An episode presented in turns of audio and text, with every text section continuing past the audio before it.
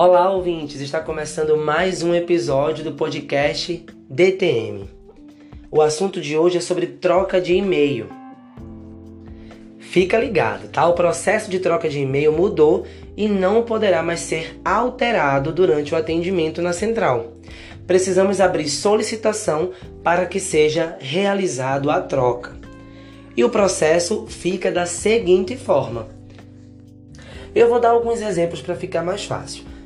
Exemplo 1. O consumidor entra em contato para alterar o e-mail, precisamos confirmar os dados e abrir uma solicitação para realizar a troca. Situação 2. O consumidor solicita abertura de registro e, na confirmação de dados, erra o e-mail. Devemos abrir solicitação para alteração e prosseguir o atendimento. Esse erro não vai impactar o atendimento do consumidor.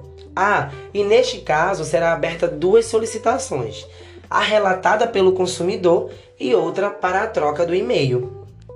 A terceira situação: o consumidor solicita a abertura de registro e, durante a confirmação de dados, solicita a alteração do e-mail. Neste caso, também será aberta duas solicitações: a relatada pelo consumidor e outra para a troca do e-mail. A máscara para a abertura do pedido de informação fica da seguinte forma: devemos perguntar qual e-mail anterior. Caso o cliente informe que não se recorde, vamos colocar a frase não sabe. A segunda pergunta será qual o e-mail novo. A terceira, o telefone discador. Mas essa pergunta nós vamos coletar a informação no Gênesis ou no Colab.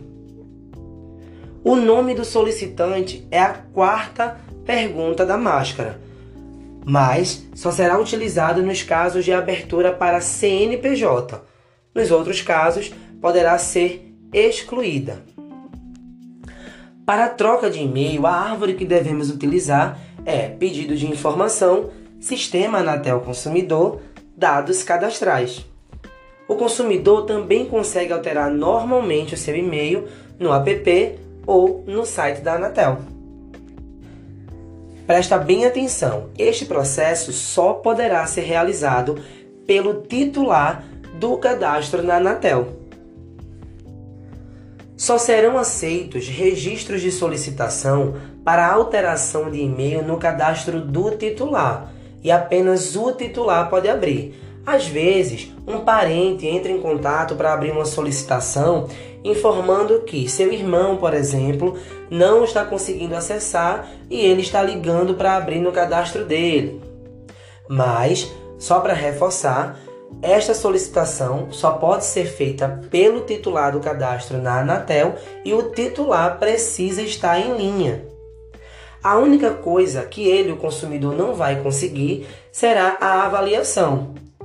E se houver recusa do reclamante que não é o titular, deveremos utilizar o seguinte script: Senhor, o registro, reabertura ou consulta de suas solicitações poderão ser realizadas normalmente neste atendimento. Por motivo de segurança, para a alteração ou inclusão do e-mail, é necessário seguir com este novo procedimento. Caso ele ainda insista na alteração do e-mail, nós vamos utilizar o script de ciente das informações passadas. Ah, e uma informação muito importante: para os consumidores que desejam fazer o cadastro, poderá ser feita a inclusão do e-mail normalmente na nossa central com os nossos operadores, sem a necessidade da abertura de um protocolo. E só mais uma última informação: quando o consumidor solicitar alteração de telefone de contato junto com o e-mail, não devemos alterar o telefone. Deveremos abrir uma solicitação de alteração dos dois dados no pedido de informação. Esse foi o nosso podcast de hoje, eu espero que tenha ajudado. Qualquer dúvida, estamos à disposição. Até a próxima. Tchau, tchau.